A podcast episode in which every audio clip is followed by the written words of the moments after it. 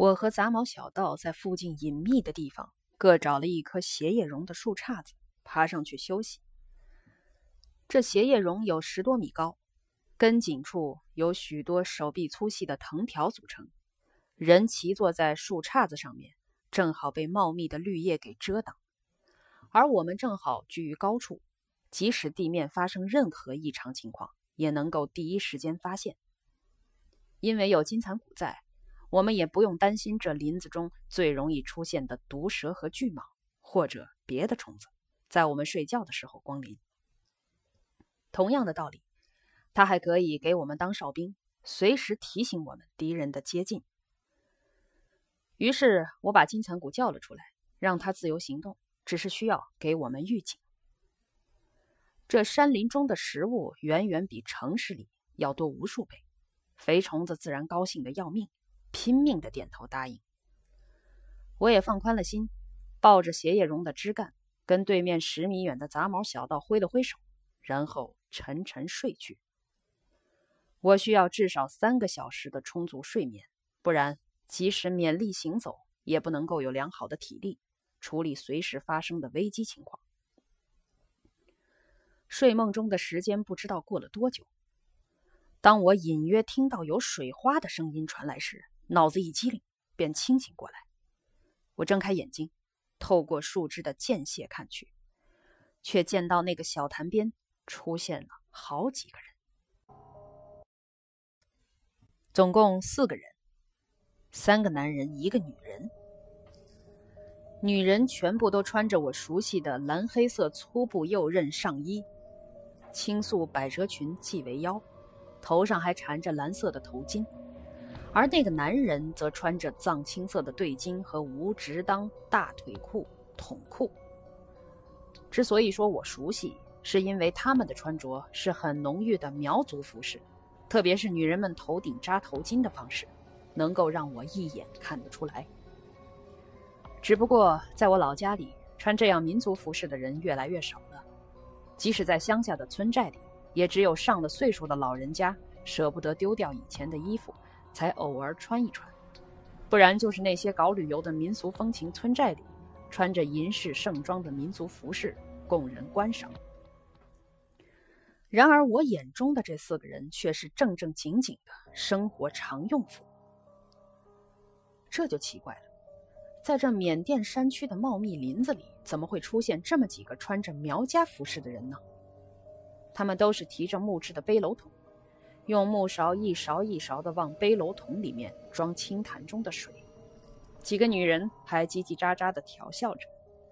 那个男人有点沉默，在旁边稳着背篓。他个子不高，腰间插着一把碎布缠绕的刀子，黑色的，看着似乎很沉重。他们应该不是擅藏法师那一伙人，而是大山中的山民吧？我们贸然跑进这连绵不绝的山中来，一点情况都不了解，是不是要上去跟他们接触，然后探听一番呢？这样子多少也了解一些状况，白天好走出这大山，不至于迷了路。不过他们若是不可靠，转身把我和杂毛小道卖给了擅藏法师那一伙人。那就有些不妥了。我抬起头，看向了十米外的另一棵斜叶榕去，只见杂毛小道也在看着我。他似乎明白我的顾虑，看着我询问的目光，最终还是点了点头。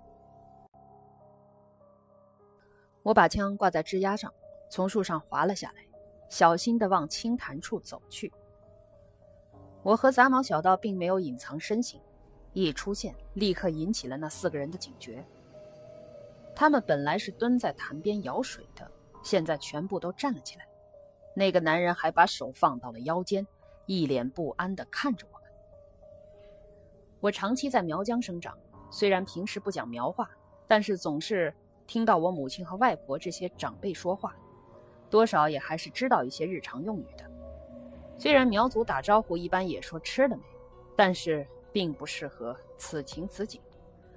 我只有硬着头皮走上去，跟着三男一女打招呼，说道：“蒙雾。”蒙雾在苗话里面是你好的意思。如果他们是苗族的话，一定会听得懂。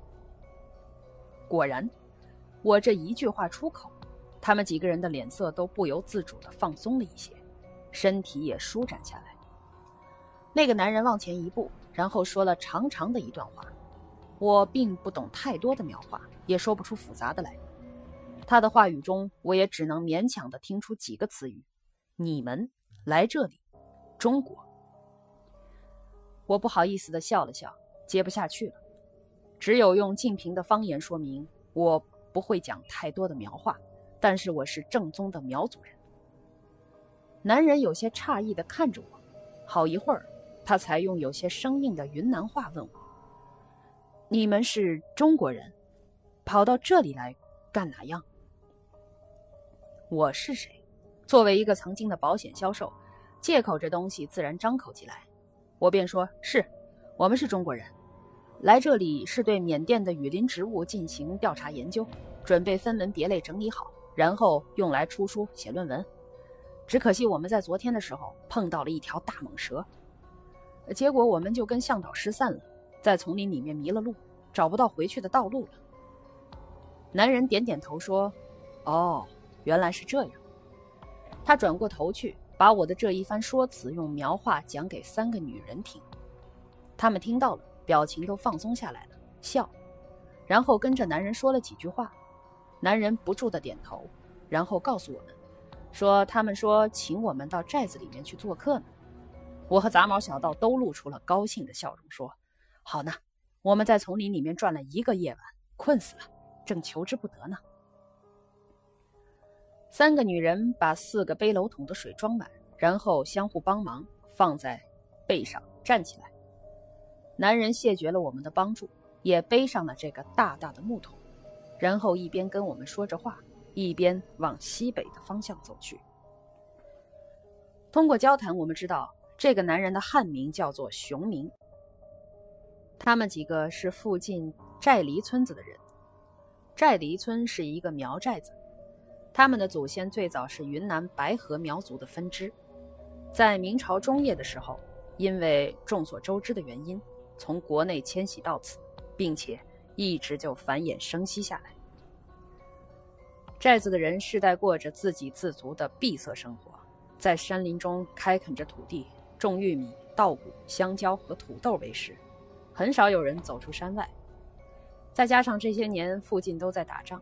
他们更是与外界少有交流，当然也不是说没有交流，至少熊明便到过大齐力，也知道现在的大概局势。不过，这些都与他们这个与世无争的寨子没有任何关系。他们生长于斯，繁衍于斯，死后与这山林融为一体，世世代代连绵不绝。熊明的云南话说的并不利索。而我的晋平话跟云南话又有一些差距，不过这并不影响我们的交流。他是一个健谈的人，刚才的沉默只不过是短暂的休息而已。从那小潭到寨黎村有差不多四里路的距离，我们一直在热切地聊着天儿。我从中也探听到不少的消息，比如西南方向有一个叫做错木克的村子，是有名的长颈族，他们村子的和尚很厉害。比如，往北有一个黑秧族的聚集区，唱歌不比侗族大哥差。比如，黑秧族旁边有一个叫做王伦汉的大毒贩子，有好大一片种植鸦片膏子的林园。他跟几个地方的人关系都很好，而且手头还有部队，经常来他们寨子拉人。来到了寨里，我看到了熟悉的吊脚楼，这是一个还算是大的寨子。在向阳的斜坡上，错落分布着上百家的房子，外观陈旧，有吊脚楼，也有缅甸常见的茅草屋，看样子并不是很富裕，有着让人心中沉闷的贫穷。不过倒是能够看见鼓楼和打鼓场，这些倒是和国内一样。有梯田从山下一直蔓延到山上，水亮亮，在这阳光下格外漂亮。一道蜿蜒的小溪水从寨子的西北处流过，我指着那溪水问熊明：“既然那里有水，为什么你们还要跑到几里地远的那个水潭里去背水呢？熊明咧嘴一笑，露出了一口的白牙。你们是不知道吧？那个坛子，本地人喊它叫做富龙潭，有人说在里面看到龙嘞。喝了那儿的水，精神百倍，长命百岁呢。这寨子里有三个百岁老人，都是托了那伏龙潭的福分呢。我们往前走，正准备进寨子，杂毛小道拉住了我，我不解。看着他，杂毛小道跟熊明嘿嘿的笑说：“嘿嘿，老乡，嘿嘿，我们这次来跟错木克村子的那个和尚有点误会，他还喊了一伙拿枪的人来找我们麻烦呢。你们要是跟他们有来往的话，我们就不进寨子了。”熊明愣了一下，眼睛眯了起来，他沉默了好久。然后问我们到底是不是到林子里来科学考察的？我点头说是。他又问我真的是苗族的？我点头说是。他叫我张开嘴，让他看着我的牙。我依着照做。熊明看了一阵子，然后笑了，说：“既然是我们苗家人，到家了不进门喝一碗油茶，怎么能放你们走呢？”莫说是碰到错木克的老和尚，就是王伦汉，他也不敢到寨里里面来撒野的。熊明拉着我的衣袖往里走，说：“走嘛，里面还有两个也是从外面来的人，说不定你们还认识呢。进屋里头去，喝碗油茶先。”